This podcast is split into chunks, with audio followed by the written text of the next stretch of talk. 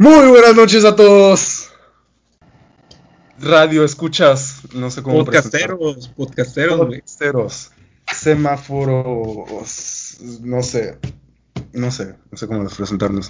Todavía ¿Cómo no tenemos nombre, güey. ¿Sí sabes eso? ¿Qué? Todavía no tenemos nombre. Ah, bueno, pero A lo mejor tú dijiste el nombre que queda y te imaginas que no es ese. ¿Te imaginas que mañana, en la mañana me mandas mensaje y me dices, ¿sabes qué, güey? Se me ocurrió este. Y es la, la, la chingonada, güey. boxer negro, se me ocurrió. Fue, fue como si fue candidato y no se dio. Me dijiste que no estaba chido. No sé por qué, güey. A mí, la verdad, boxer negro. ¿Quién sabe? ¿Quién sabe? Boxer negro. Buenos días, podcasteros. Están aquí de nuevo en su programa de confianza, Boxer Negro. No. El primer programa ya oficial de, no sé, no sé cómo nos vamos a llamar. Se supone que en el transcurso de mañana ya sale el, nombre oficial de nosotros. Este, tenemos ya el primer, el, bueno, no es el primero, porque este es, oficialmente es el primero. Tenemos el cero, el episodio cero, eh, también en el canal, en, en Spotify nos pueden checar. Y, y sí, ahí básicamente nos presentamos, decimos quiénes somos y este y todo ese rollo. El nombre del programa. El nombre. El nombre oficial. No, porque todavía no lo, no lo tenemos. ¿Cómo que no, César? Acabas de decir que ya lo tenemos. ¿Cuál? Boxer negro no es. Ya, estoy me confundí, perdón. Disculpa. Sobres. Oye, este, me dijiste que querías hablar de Control Z. Sí, ya la viste. Vi, vi el primer episodio y no me gustó. ¿Cómo no te va a gustar, César? Nada, nada. Si es para, si es para los tuyos, es para los hemos. La protagonista se corta, ¿no viste? No, es que te digo que no- en el primer capítulo no se corta o sí. No, no estoy seguro, no me acuerdo. No es, no es como que lo tengo presente todo. Pero ya la viste toda. Sí, sí, sí. Y si te gustó, la neta, así de uno, del 1 al 10, ¿cuánto? Uf. Pues es que, fíjate, mis expectativas de esa serie estaban muy bajas. La empecé a ver pensando, le voy a dar un 6 al final. Y no, realmente me gustó mucho, está muy bien planeada, muy bien cuidada. Este, pues, no sé si eso me afectó, yo creo que, yo creo que sí. Pero, Pero, le doy ¿cuánto le das? un 9. 9. Sí, 8.7 quizá, 8.8. Ten conciencia de lo que me estás diciendo. Porque hace una semana te dije, oye, ¿cuánto le das a Dark, güey? Y me dijiste, no, pues le, le estoy dando un 9 de 10. O sea, estás poniendo a la par a Control Z y, y Dark, güey. Sí, sí, sí. Sí, sí, estoy consciente, me pesa, la verdad, me pesa. Pero me gustó bastante. Me gustó ¿Más bastante. que Dark? sorprendió.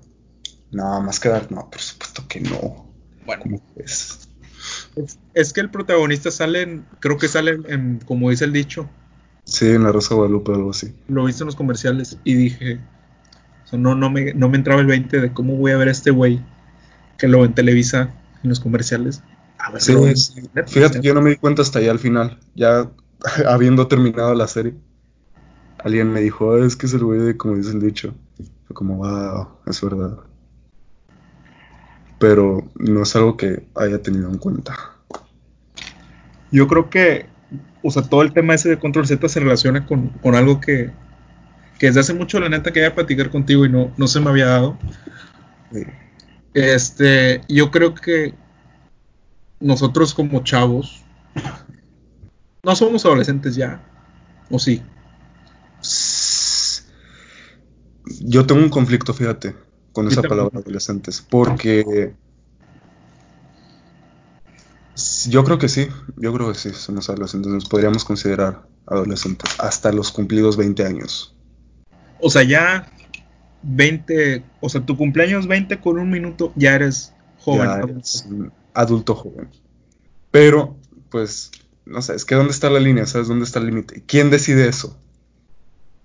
Así que, mira, yo digo que soy adolescente y ya, no pasa nada. Tampoco es como que... O sea, tengo 18 años, podría estar perfectamente todavía en la, la preparatoria, pero no. Pero sacas que hay muchos de preparatoria que, que ya no son adolescentes tampoco. Bueno, pues también depende de tu concepto de adolescente. Eso está... Es que es, es subjetivo, ¿no? Sí, yo creo que es eso, es subjetivo. Bueno, pues, ajá. Este, entonces, Entonces, pues cuando estás en esa etapa de la finalización, por decirlo de un modo, de la adolescencia, viene la, la- la la etapa más difícil, yo creo que, y más, una de las más importantes de, de tu vida, que es decir, ¿a qué me voy a dedicar? O sea, ¿qué voy a estudiar, güey? sí, claro.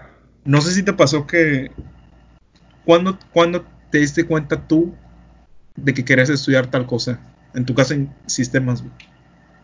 Pues mi caso específico es complicado. Porque vi sistemas, dije, ah, me parece bien. ¿sabes? Me agrada sistemas. Em, no es como. No es como que esté enamorado realmente de la carrera, sino que me agrada, me gusta, sé que puedo ser bueno. Es algo que tomé en cuenta que. ¿Sabes? Mis. Yo creo que realmente lo que me hizo decidirme a mi carrera fue. Fueron varios factores que me gustara y poder dedicarme a eso. Pero dedicarme sintiéndome cómodo en un ambiente laboral encarredado a esa carrera. Pero eso no lo sabes, güey. O sea, estás bien, tú estás, tú estás haciendo un- una predicción a futuro de que te vas a sentir cómodo con eso. Ya claro, pero son apuestas. Estamos apostando básicamente por nuestro futuro.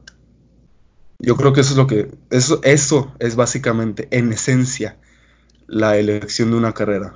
Es una apuesta a futuro.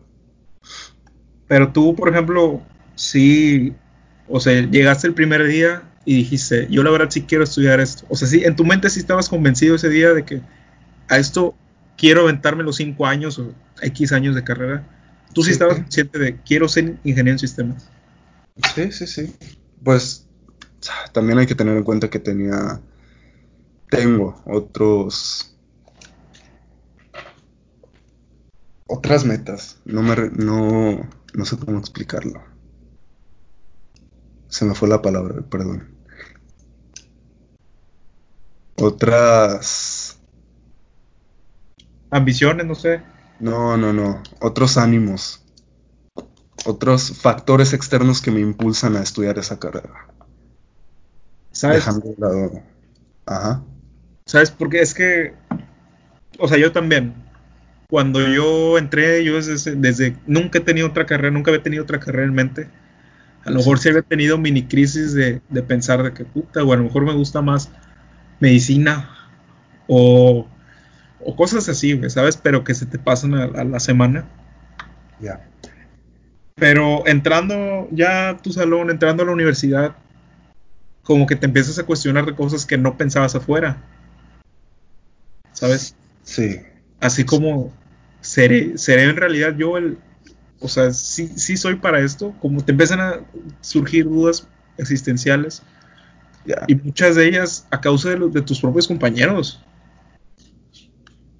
¿A No sé, si te, no sé si te pasó, por ejemplo, la típica pregunta del primer día de ¿por qué están aquí? ¿Por qué eligieron estudiar tal carrera? ¿Sabes? Ya. No, la verdad es que no. ¿No te pasó a ti? ¿No te preguntaron a ti? Sí me preguntaron, pero ya. Bueno, te lo juro por tirar un dato. El 20% dice, en mi caso, por ejemplo, no, pues es que me gusta la química. Sí. Y luego me empiezas a oír de, es que no quedé en la otra carrera que quería. Y pues química era mi segunda opción y aquí estoy. Ajá. Pero la más, la que más se dio fue, es que ya no se ve qué estudiar y pues me metí a química. Ajá. Sí. Y, y está muy feo, güey, porque te vas haciendo compañero, te vas haciendo amigo de esas personas. Y por decirte un caso, estás, estás haciendo un ejercicio de cualquier X materia y ves que ese güey le sale mejor que a ti, vato. O sea, un güey que nunca quiso estudiar química, que, que, nunca se le pasó por la cabeza, y a lo mejor alguien que sí quiso estudiar eso, de repente te dice, es que a mí sí me sale, o sea, y ves que a esa persona le sale mejor que a ti. Y no es envidia, es simplemente como un remordimiento tuyo y te empiezas a cuestionar y a decir, a lo mejor esto no es lo mío, o sea, a lo mejor esto no es para mí. No sé si te pasó en... Mm, sí me ha llegado a pasar, quizá remordimiento no es la palabra adecuada. No sabría cómo expresarlo realmente, pero yo creo que es, estoy seguro de que es algo muy normal. Ver a tus demás compañeros y ver que son buenos y pensar realmente podré con mi carrera, o sea, seré suficiente para mi carrera. Es algo sí, sí, sí, es algo, es una inseguridad muy común, fíjate. Y bueno, o sea, eso es ya a nivel personal, ¿no? O sea, eso es algo que sufre un estudiante que lidia en el salón de clases, ¿no? Pero, por ejemplo, tú, tú tienes otro caso, güey, muy diferente. O sea, tú en un punto te diste cuenta de, ¿sabes qué? Parece que esto no es lo mío. O sea, ¿cómo te, cómo te, te das cuenta, güey? O cómo tomas esa decisión de decir, me voy a salir de esta carrera que estoy estudiando. Pues pues es que cada elección es diferente, César. Hay personas que entran con esa mentalidad, con esa mentalidad de es que no voy a poder, es que no me gusta, es que no soy suficiente, esa inseguridad. Entonces, pues es como una gota de agua, ¿sabes? Que una gotera que va dejando caer en ti gotas de agua y poco a poco te va te va corrompiendo. Hasta que llega un punto en el que dices, ¿sabes qué? Es que ya no puedo con mi carrera, ya no quiero esta carrera. Pero a ti no te pasó así. No, a mí no me pasó así. Este. Pues es que mi situación es, muy. bastante difícil de explicar. Justo ahora, César. Eres bien inoportuno, de verdad. No, ¿Cómo lo haces? No entiendo cómo lo haces, César. Pero. Pues sí, yo creo que después de un tiempo pensando en esas cosas, pensando, visualizándote más que nada a ti a futuro, dentro de ese ambiente laboral, porque yo creo que eso es otra cosa.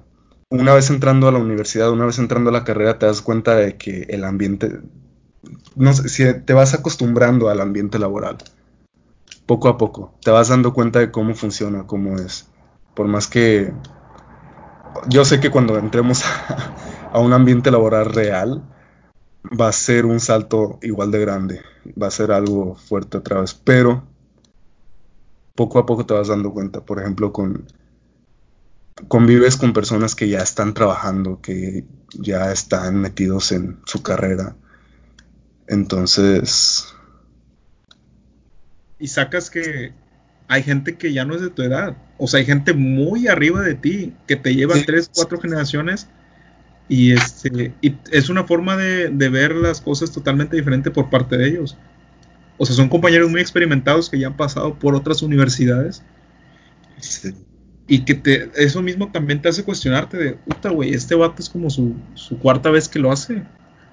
Su cuarta vez que lo intenta. Que lo intenta. Y está bien, güey, porque eso te habla de un, de un, ¿cómo se dice?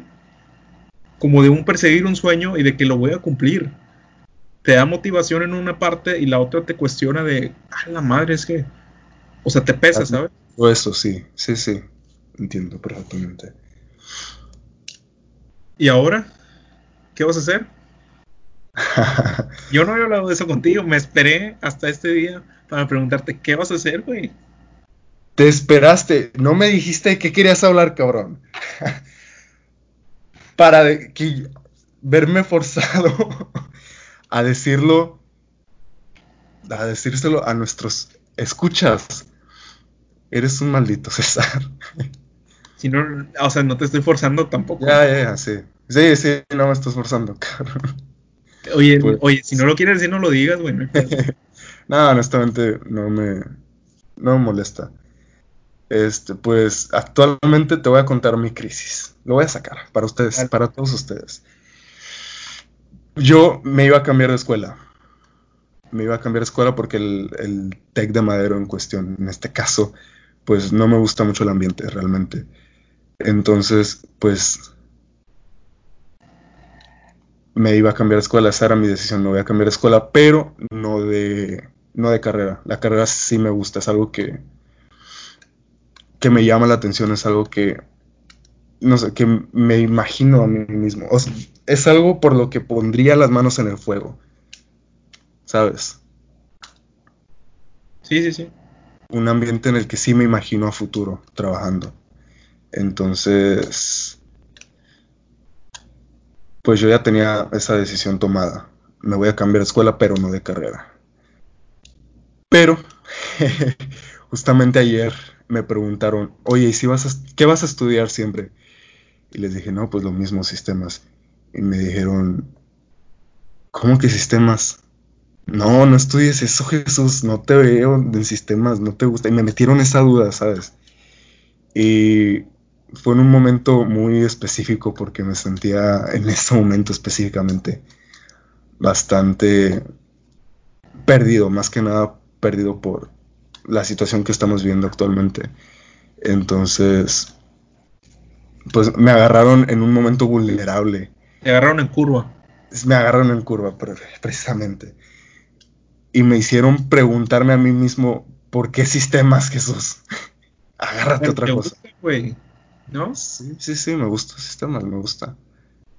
Pero, pues te digo, o sea, me agarraron curva y me hicieron, me hicieron cuestionar mi futuro. Y pues ya una vez que tienes eso, esa cuestión, esa duda en tu cabeza, pues por más que intentes retomarlo, ¿sabes? Por más que intentes decir, no, no, no, me gusta sistemas, la duda ya está ahí. Ya te la plantearon, ya es difícil sacarla, es difícil volver a encarrilarte. Entonces tú piensas que ya, tú piensas que ya no vas a regresar a ese carril. Sí. No sé, estoy en el preciso momento, César. Estoy en el momento preciso en el que no tengo idea de qué onda con mi vida. Yo creo que tienes todavía, este, no sé. Es que platicaba hace poquito con, unos amigos. Sí. Un, así igual un, un, amigo tenía la duda de si meterse ahorita a universidad por lo mismo que esta situación. Ya, ya. No sabes si vas a regresar, no sabes si cuándo vas a regresar y decía, a lo mejor me espero un semestre y ya entro el siguiente y ya le doy chido, ¿no? Ya. Pero es esa duda de qué pasa si en esos seis meses cambia mi perspectiva y ya no quiero estudiar lo que yo quería. Y falta que entrando ya otra vez a clases me resigne y diga, puta, güey, o sea, me metí a donde no quería estar. Sí. ¿No crees que te pase eso? Sí, es precisamente lo que estoy pasando. Pero fíjate que no me preocupa tanto porque, pues con todo el tiempo que tengo actualmente para pensar, yo creo que lo resuelvo en dos semanas a lo mucho. Yo creo que sí la haces. Sí, sí la hago. Y pues es que tengo que hacerla, ¿sabes? Quiero o no. Es que se nos da el tiempo, la neta, porque si no tomamos ahorita la decisión, ¿Cuándo se cierran las bajas? ¿Ya como una semana? Creo que en 10 días. Sí, sí. Sí, pero también creo que te puedes dar de baja empezando el otro semestre. No sé bien cómo está la onda. Pero no, la neta, ojalá y sí, sí encuentres este el carril que tú quieras, ¿no? O sea, el carril no, que, que ojalá, lo voy a encontrar, lo voy a encontrar. Claro. Claro, claro. Dios quiere y sí. Siempre con, con buena actitud. Oye. Cuéntame. Este, me dijiste. Te dije. Quiero hablar. No, no, no, a ver, pausa. Antes de seguir adelante, me di cuenta de que tú no nos contaste nada, César. ¿Cómo vas en tu carrera? ¿Tú has tenido estas dudas? Pues es que al principio tuve, antes de entrar a química, tuve ah, como ese, ese, esa duda de, puta, a lo mejor me gusta más la, la medicina, la medicina. Sí. Pero no es mucho peso, a lo mejor este, tratar con todos los problemas de los pacientes y no siento que estoy fuerte para tratar.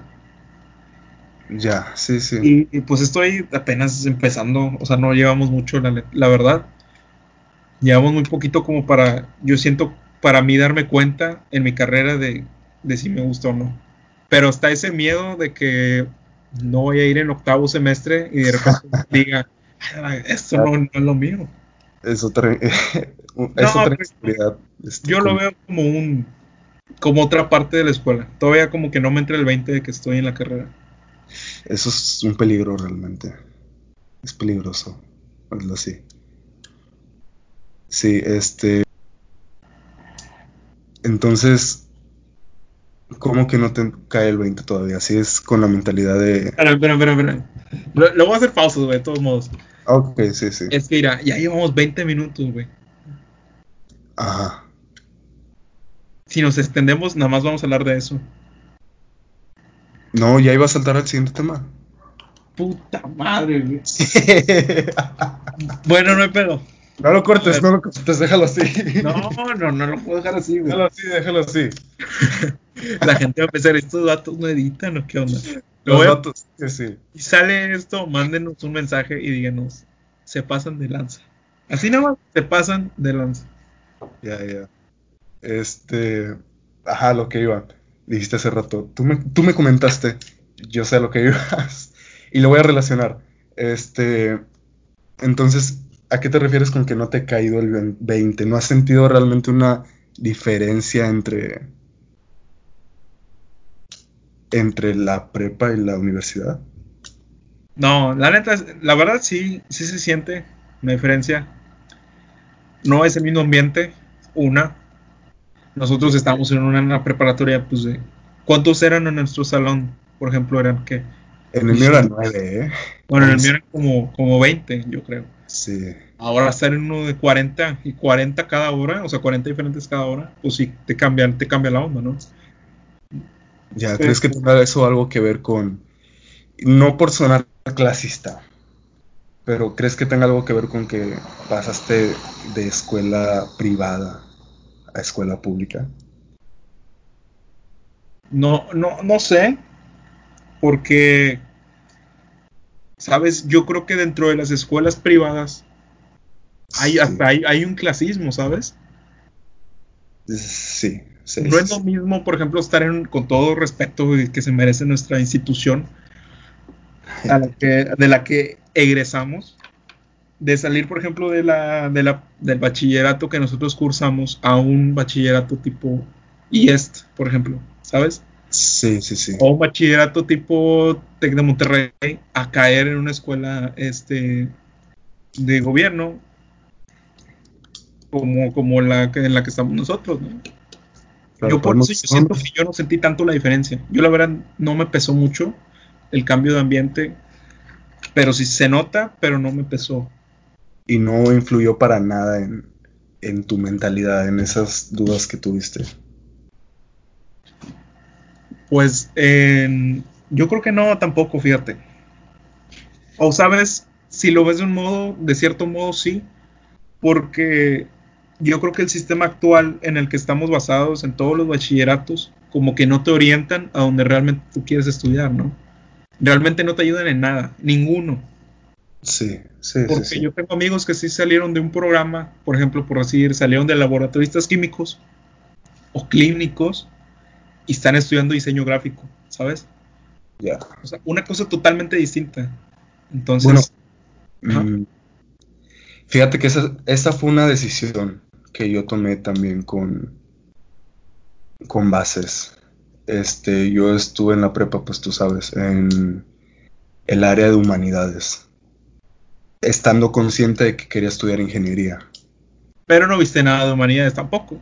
Sí, pues sí, la verdad es que sí, tuve psicología, tuve... Vato, yo Es- también tuve psicología. La neta, la neta, Ah, sí, no sí. aprendimos, así que tú digas, puta, Freud era una mamada, güey. Bueno, aprendí algo, ¿sabes? Nunca está de más.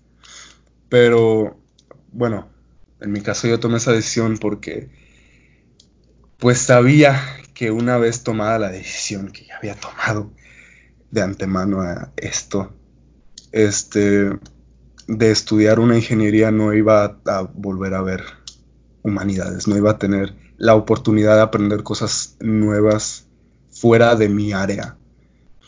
Entonces yo creo que eso es algo muy común. Este, que los, los laboratoristas, por ejemplo, este, digan, ya estoy harto de laboratorio, voy a estudiar gastronomía. Como que te hartas, ¿no? Te hartas de la Sí, rutina sí, que llevas sí. los tres años. ¿Sabes qué? No es lo que quiero. No, es, no quiero ser laboratorista, no quiero ser, pues realmente no conozco muchas otras especialidades. Este, no quiero ser ingeniero. Oye, pero por ejemplo, tú, tú estabas en humanidades, yo estaba en exactas. Sí, entre comillas. Y no, no llevábamos muchas diferencias de materias que yo recuerdo. Llevábamos casi las mismas, nada más nos dividían como cuatro. Mm, sí, cuatro, tres. No, no, se diferenció mucho en la educación que terminaste tú, teniendo tú a, a la que tuve yo.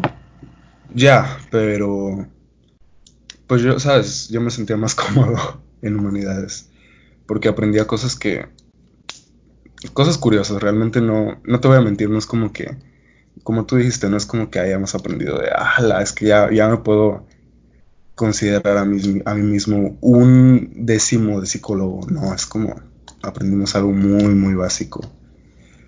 Pero es algo que yo sabía que no iba a volver a ver en la carrera, entonces pues me sentía cómodo pensando bien, o sea, por lo menos estoy aprovechando mi tiempo. Oye, tú, por ejemplo, este, tú llegaste a escuela privada en prepa, pero tú no estuviste en secundaria privada, güey. Ese sí es un cambio para que hagas, ese sí es un cambio brusco. Sí, fíjate, yo no estuve en privada hasta la preparatoria. Desde, desde primaria hiciste hasta sí. secu, este, en pública. Sí, sí, sí. ¿Y cómo te cayó ese, pues específicamente en esta preparatoria, no sé, no podría decir realmente. No podría hablar por todos los que pasan por este cambio, porque es una preparatoria muy particular. Y más en nuestra generación, que entramos una generación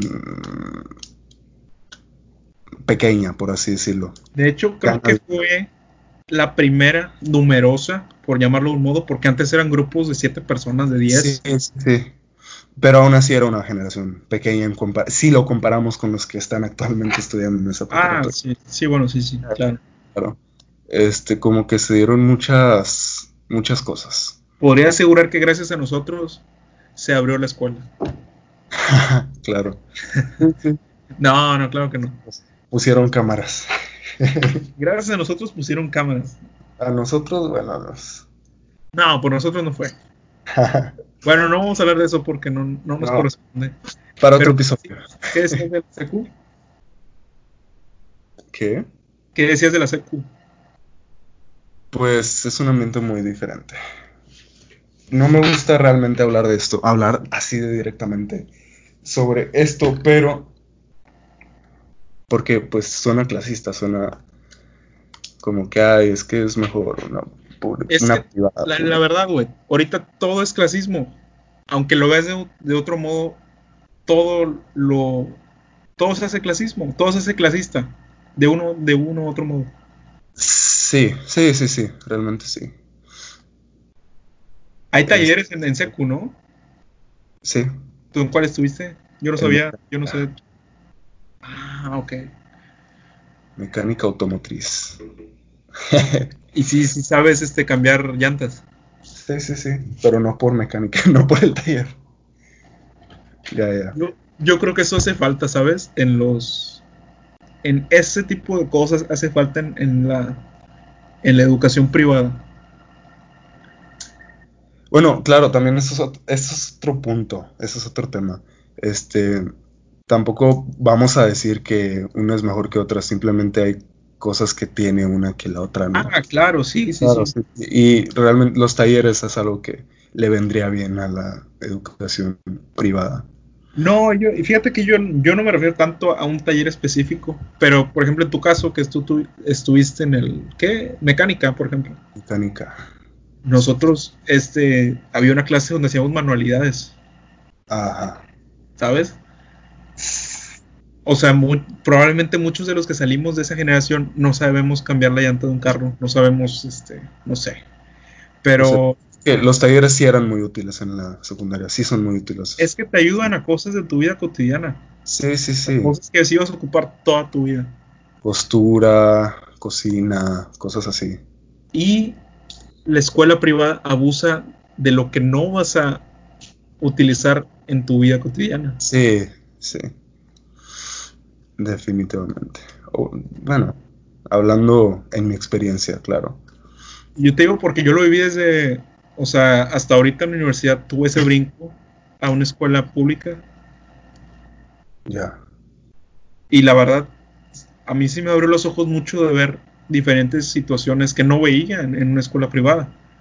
Y te los, me- a mí me los abrió para bien, o sea, para valorar muchas cosas. Sí, fíjate que es otra cosa, es algo que sentí yo también cuando entré a la universidad.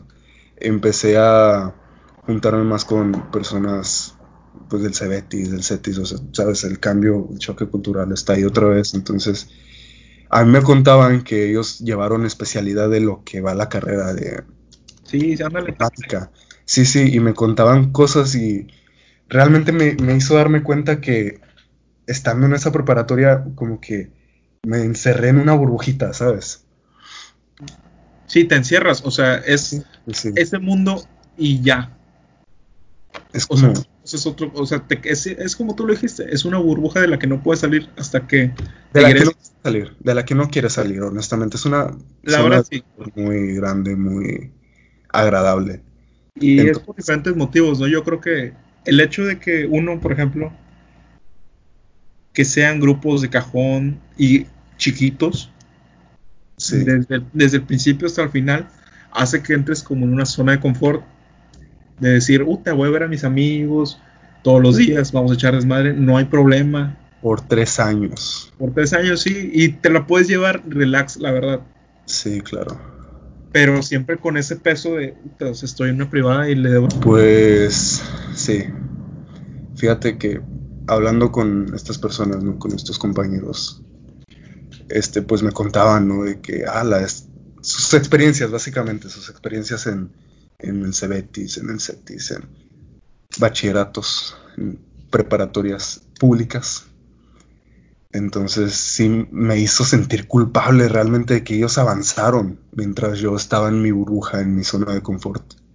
Y no es culpa, sacas que no es culpa de nuestra preparatoria, No, no, no, no, no se trata tampoco de, de apuntar. es, es culpa del sistema del que se ha normalizado tanto Sí, sí. y asimismo al caer en una zona de confort no, no sales de él, o sea, no sales de ese sistema y probablemente muchos se van a quedar rezagados como en algunos casos nosotros, porque así como tú dices, ellos sinceramente llegan muy avanzados a lo que llegamos nosotros.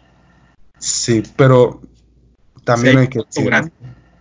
hay un salto grande, hay una diferencia grande entre, por ejemplo, los que estudiaron, los que estudiaron en el área de informática, en el caso de mi carrera, ¿no? En- hay una diferencia grande entre ellos y, por ejemplo, yo. Porque ¿cuántas materias tuviste tú de informática? Una, ¿no? Nada más. Una. Y ellos era, era su taller, por así decirlo de un modo. Sí, o sea, era sí. su, Era algo por lo que se esforzaban realmente en pasar, en estudiar, en salir adelante. Tampoco vamos a decir que ala, o sea, los vatos, wow, se, se esforzaban siempre todos al 100, pero viéndolo ya así, o sea, Entonces les, está, les estás echando mierda a los de sistemas.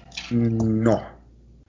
No, pero a ver, No, dilo, güey, los de sistemas son unos bufones. están. Huele a otaku. El edificio de sistemas no entren, por favor. Nunca hay baños. Oye, ¿qué onda, güey? Yo iba y nunca había taza de baños. Nunca hay Sí, la- en esos- ¿Qué onda? en general. A ver, también te voy a decir, los baños de sistemas, por más feos que estén, me gustan más que los tuyos. cabrón. Bueno, pero es que los míos van dos mil gentes en la mañana y dos mil en, en la tarde, güey. Tampoco hay diferencia. O sea, los de biblioteca, esos están muy padres. Los de biblioteca están muy... pa- A veces tienen papel, fíjate. Esos, A veces tienen papel. Está- ya es algo, Nunca me tocó. algo considerable. pero no, no debemos hablar de baños, güey. O sea, ¿Qué te pasa, güey? es lo que querías, ¿no? No, no, no. Dos que, ¿en qué estabas de, de lo que te decían tus compañeros? Eh, estaba, fíjate, ya me perdí. Este, estaba diciendo que, pues que cada quien, básicamente cada quien, todos están en, en un nivel bastante diferente. Que estés, que vengas de una escuela pública no quiere decir que ala, automáticamente ya, sabes, ya estás en otro nivel, ya eres súper avanzado, porque no, o sea, hay de todo. Y básicamente llegando al, al sentarte, cada uno se desarrolla de diferente manera. A lo mejor unos sí, sí. se quedan estancados y otros sí suben. O sea, Fíjate, más con el sistema del TEC de Madero, específicamente, porque pues es un sistema que te impulsa a ir a tu ritmo. Son carreras, no carreritas, ¿no? Entonces, hay personas que llegan con todas las ganas del mundo, aunque no sepan nada, aunque vengan de una escuela privada, este, de, por ejemplo, del el área de humanidades. Y aún así van más avanzados que tú y aprenden muchísimo más. Porque llevan con ese interés de que es lo que les gusta y es lo que quieren, ya quieren terminar. Y hay personas que por más que vengan de esa especialidad, por más que vengan de esa área, van a su ritmo, van con, no, ¿cómo, ¿cómo dice? Sin pausa, pero sin prisa. Sin prisa, pero sin pausa. ¿Cómo, cómo dice la canción del rey? No sé si te la sabes. Este dice que no hay que llegar primero, hay que saber llegar. ¿Hakuna Matata? No sé. No. Pero sí, fíjate. Oye, algo que te quería decir, güey. Ahorita que estamos hablando de, del clasismo. Claro, claro. En, hay cierto tipo de escuelas privadas. Sí. Y nosotros estamos, ¿sabes? Como en un, como en un medio, un punto medio. Sí. Donde no estás ni tan arriba, ni estás tan abajo del rango de escuelas privadas. Ajá. Entonces los de abajo te ven hacia arriba, leve, con desprecio. Hay que decirlo, la neta. o sea. Sí, sí, sí. Y los de arriba te ven con desprecio. Entonces eso influye en la burbuja que tú dices de es nuestro, es- somos nada más nosotros. Sí, sí, sí. Específicamente, en nuestro caso en cuestión, sí es algo que sí llegué a pensar en su momento.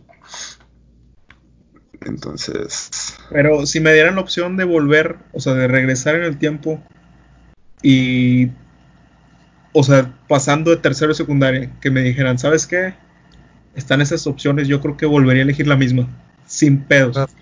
Sí es por lo mismo que es una zona de confort bastante agradable. No, no zona de confort, pero, o sea, no por la zona de confort, yo digo porque, o sea, por ejemplo, te conocí a ti, güey, conocí a mucha gente Ah, que, Claro, que sí. me va a seguir toda mi vida y conocí, Que me va a seguir. Ya, sí, o sea, que va a voy a seguir con ellos, vamos a seguir juntos toda la vida y que, la verdad, sí aprendí cosas que me han ayudado mucho a, pues, en, en ciertos ámbitos de, en este caso, mi carrera, por ejemplo. Sí, claro, es algo que todos pasamos, absolutamente todos, independientemente de la escuela de la que vengas. Es algo que todos hemos llegado a sentir, ¿sabes? Así como, yo creo que no cambiaría nada. Porque pasar por lo que pasé me hizo ser la persona que soy actualmente. Entonces, sí, yo creo de sistemas que tiene calor, que tienen calor que es otaku. y que es otaku, pero se baña. Oye, César, y pues ligándolo al tema del clasismo mexicano, ¿qué opinas tú? Quiero tu opinión de lo que está pasando, ¿no? Con todo este movimiento del Black Lives Matter. Pues es que di primero, o sea, explica primero qué onda, qué pasó. Falta que alguien no sepa qué pasó y digamos así, opiniones sin... Bueno, pues ah, tienes razón, tienes razón. Realmente no creo que alguien no sepa, pero por si las moscas. Básicamente lo que pasó fue que arrestaron a un tipo, a un muchacho, a un señor. Este, no sé, no sé cómo hablar de esto realmente. Me parece un tema demasiado delicado y no sé si, no sé qué tan bien esté que lo aborde yo. Pero, pues ya estamos aquí, no es como que nos vayan a escuchar muchas personas, ¿verdad? Este, básicamente lo que ocurrió fue que arrestaron a un afroamericano supuestamente injustificadamente, pero independi- independientemente de que haya sido justificado o no su arresto, ejercieron un abuso del poder, un abuso de la autoridad, los policías en cuestión que lo arrestaron y terminó asfixiado por culpa de la rodilla de un policía. El tema es fuerte porque el video causa demasiada, demasiado impacto, está fuerte. Es un video ¿Tuviste de... el video? Sí, sí lo vi. Pero lo viste completo. O sea, viste la agonía de, de esta persona, de George. Sí, viste realmente. O es que, ¿sabes que Yo lo estaba viendo y como que no. Es que, ¿sabes? Es un asesinato. O sea, es un video de un asesinato. Sí, sí, es un video muy delicado, muy fuerte. Y es muy tema- fuerte, o sea, ver la agonía de este señor.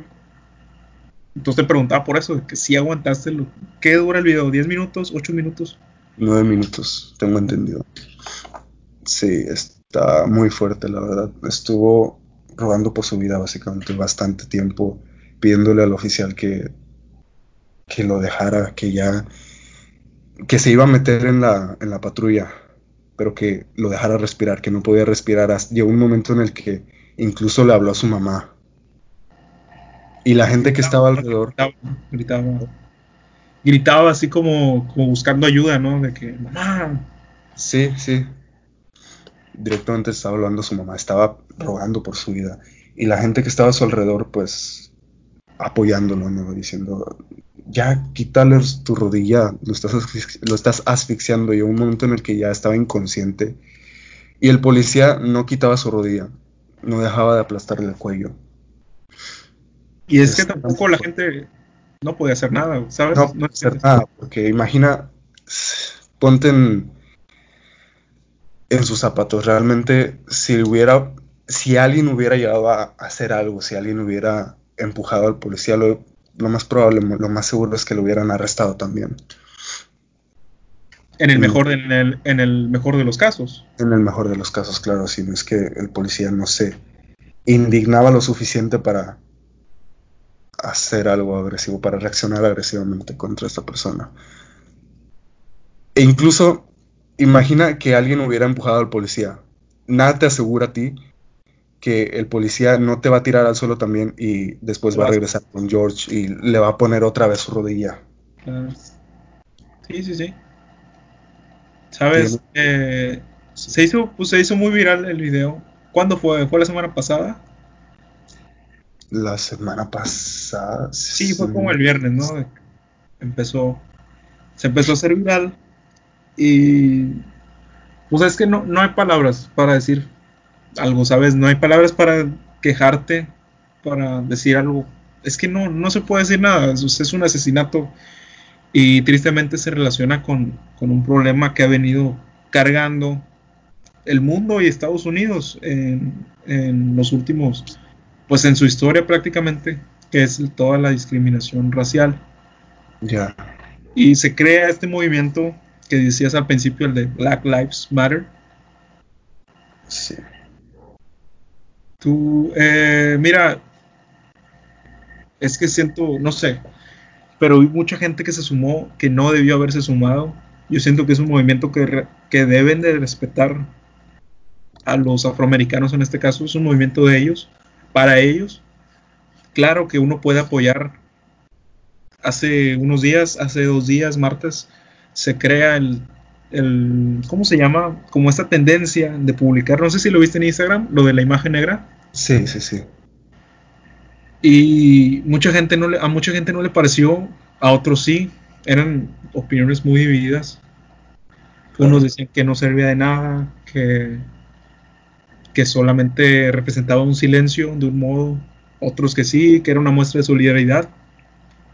Pero siento que se sumó mucha gente que no debió haberse sumado. Por ejemplo, yo ubico gente, vi mucha gente, gracias- o sea, que no me llevo personalmente con ellos.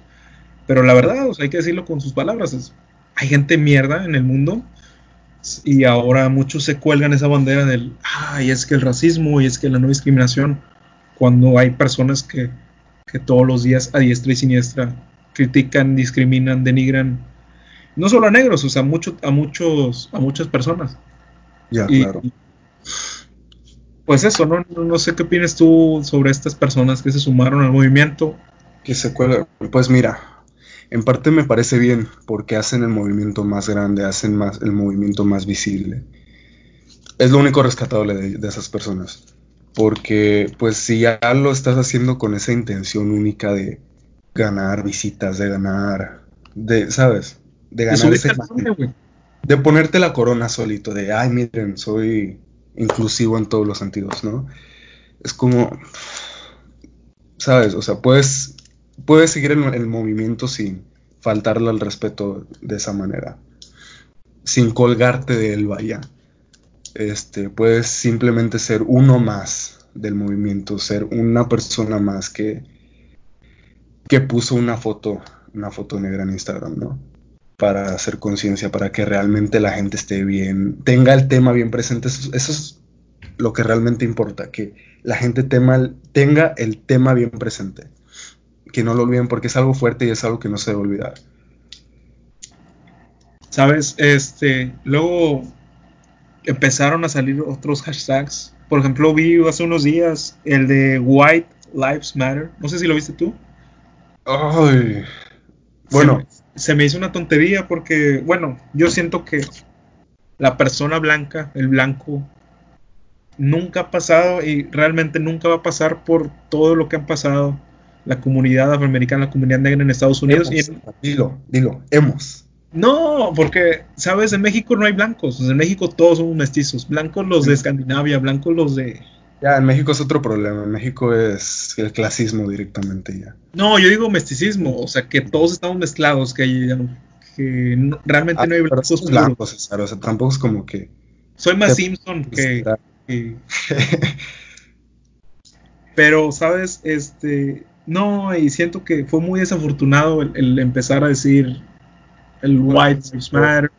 Que, a ver, eso del White Lives Matter me molesta muchísimo, la verdad. Es como minimizar un movimiento realmente importante que es el Black Lives Matter. Es minimizar, no está bien.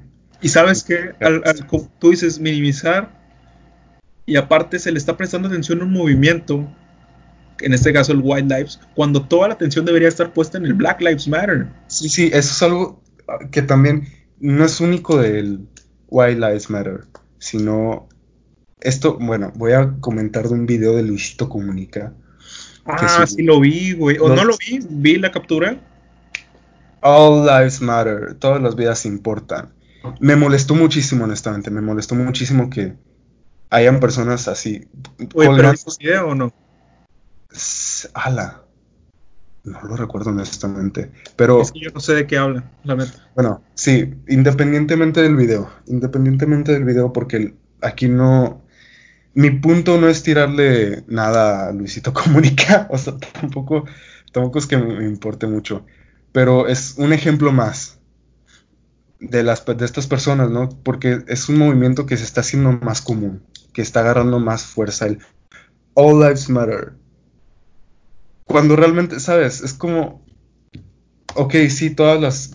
Esto es algo que vi, es algo que vi, un, una publicación en Facebook que tiene toda la razón. Este, ok, sí, todas las vidas importan, pero si, por ejemplo, pusiéramos a 10 personas en una mesa y José no tuviera comida en su plato, todos tienen comida, unos más, otros menos, pero José específicamente no tiene nada de comida.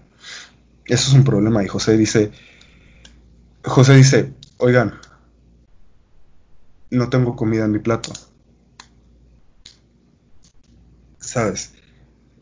Yo importo, ¿sabes? José importa. Que el hecho de que José se alimente importa. Y alguien más que tiene comida en su plato, por poca o mucha que tenga, voltea y le dice, todos tenemos derecho a ser alimentados. Todos, ¿sabes? Importa que todos coman. Todas las vidas importan, José.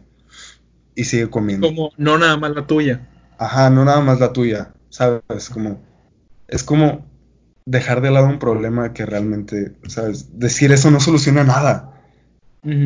¿Sabes qué me pareció? Bueno, es que ya actualmente vivimos en un mundo, vivimos en una sociedad donde hagas lo que hagas, vas a estar mal. O sea, a alguien, a alguien no le va a gustar. No puedes tener a todo el mundo contento. Y vi dos casos, o bueno, vi muchos, pero se me quedaron dos grabados. Uno, el de voy a empezar con el de Emma Watson. No sé si lo viste. No, no, no lo vi. Bueno, esta morra sube a Instagram todas sus fotos con un marco blanco. Ajá. Entonces ya sabes que hay gente que tiene organizados sus, sus profiles en Insta. Sí, sí, sí. ¿Qué hace esta chava? Sube. ¿Qué hace esta chava? Sube una foto del, del marco negro. Digo, del, del. Sube una imagen del- de la foto negra, pues, que estaban subiendo todos. Y le pone un marco blanco. Uf. Entonces, la gente la atacó. Porque puso un marco blanco. O sea, no, ¿sabes? No están dimensionando lo que están diciendo. No impo- o sea, importa más que una famosa ponga un marco blanco que en realidad el mensaje que está transmitiendo que es de yo los apoyo. Cuando esta chava creo que ha hecho mucho activismo político y El problema. espérame, y otro que vi que me, me indignó mucho fue esta morra Kylie Jenner. Ajá. No sé cómo estuvo bien la onda, pero como que esta chava no se pronunció, no hizo ninguna declaración y nada más de repente puso un, eh, un link donde puedes donar. Entonces vi como que, no sé por qué, la, empecé a ver que la citaban mucho, como con enojo. Empecé a leer los comentarios y ¿sabes cuál era la reacción de la gente? ¿Cuál? le decían, ni se te ocurra hablar ahorita porque cuando más te necesitábamos no hablaste. ¿Cómo se te ocurre hablar ahorita cuando, cuando, sí, o sea, cuando hace unos días te quedaste callada? Y yo me, yo digo, o sea, esta chava, su pareja, no sé si es marido, esposo, eh, creo que es afroamericano también, su hija no es blanca, su hija también es, es este, pues mestiza, por decirlo de un modo claro.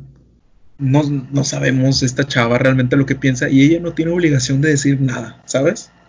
Nadie tiene obligación de emitir una opinión y ahora que esta chava lo hace en buena onda de decir, puta, o sea, voy a apoyar, voy a dar link de donación y pues la, la atacan, güey. Eso está, la neta, eso está mal. Eso está mal. Sí. Lo de Kylie Jenner en específico.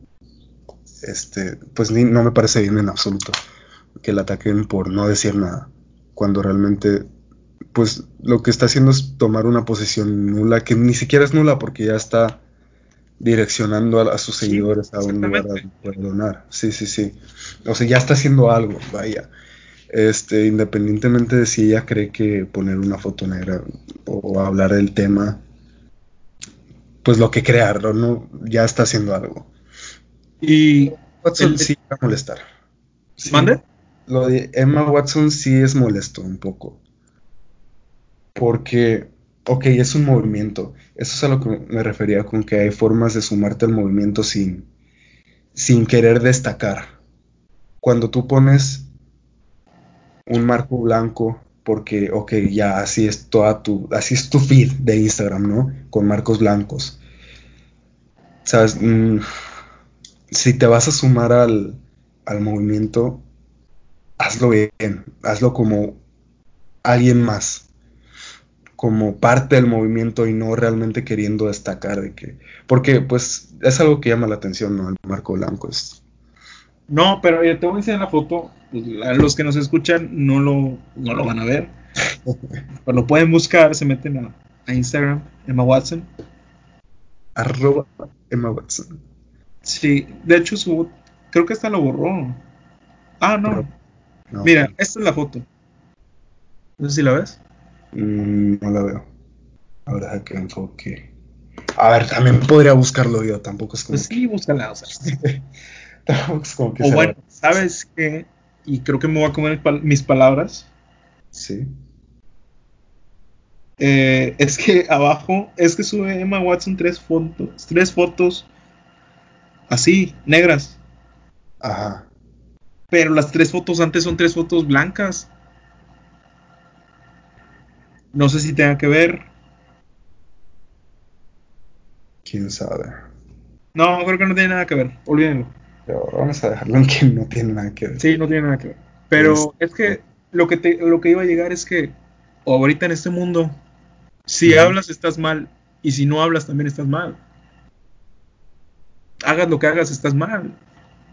Pues es que sí, todos estamos mal. El, el punto, yo creo que lo, lo ideal, lo que todos deberíamos hacer, es expresar nuestro punto de vista. Y es algo positivo incluso para este podcast, incluso si nos escuchan dos personas, ¿sabes? Ya expresarlo genera conversación. Y es lo que deberíamos hacer precisamente. Conversar tranquilamente sin tener la necesidad de, pues, de llegar a estas cosas. Porque si todos pudiéramos darnos el tiempo de, de conversar de esta manera, de expresar nuestros puntos de vista y escuchar otros puntos de vista. Esto es muy importante, escuchar lo que piensan los demás. Todos nos terminaríamos educando entre nosotros. Así no habría realmente la necesidad de, de llegar a este punto, a este punto en el que están los Estados Unidos actualmente.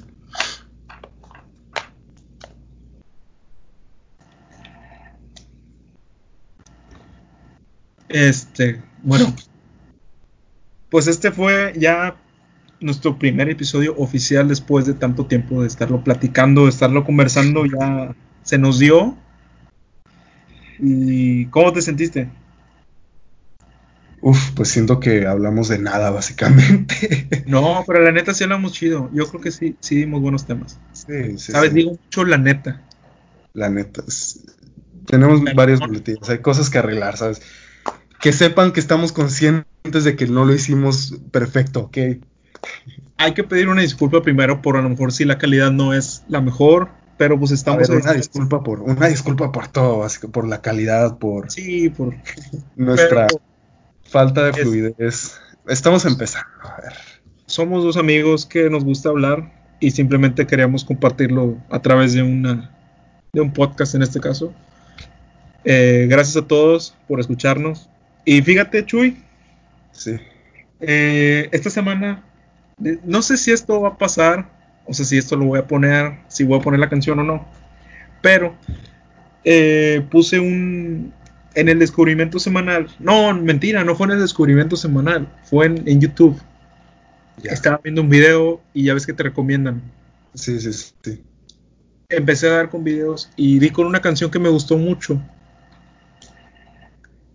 eh, la canción se llama Reason to Live, una razón para vivir, y creo que pues va de la mano con ese tema, ¿no? Con el que hablamos del Black Lives Matter. Y pues que todos tenemos una razón para vivir, ¿no? Todos tenemos eh, amor, todos buscamos amor por parte de nuestros seres queridos, esas personas que a lo mejor ya no llegan a sus casas por culpa del racismo, por muchas otras cosas, eh, pues tienen en casa a alguien que los quiere, ¿no? Y tienen familia, como todos nosotros. Y pues esta canción está padre, yo creo que sería una buena para despedir, ¿no? Y pues quisieras dar tú una recomendación, canción, serie. No tengo nada que decir, no tengo ninguna...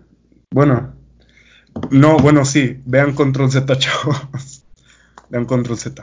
Pues él dice, vean Control Z, vean Control Z. Venga. Y pues ¿Algo más que agregar, Jesús, Alberto? Sin nada más que agregar, buenas noches.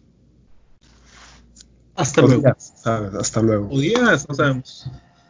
Muchas, muchas, muchas gracias por llegar hasta aquí. Sí, hasta hasta aquí, claro. Y nos vemos la siguiente semana. A la misma hora y por el mismo canal. Chao, chao.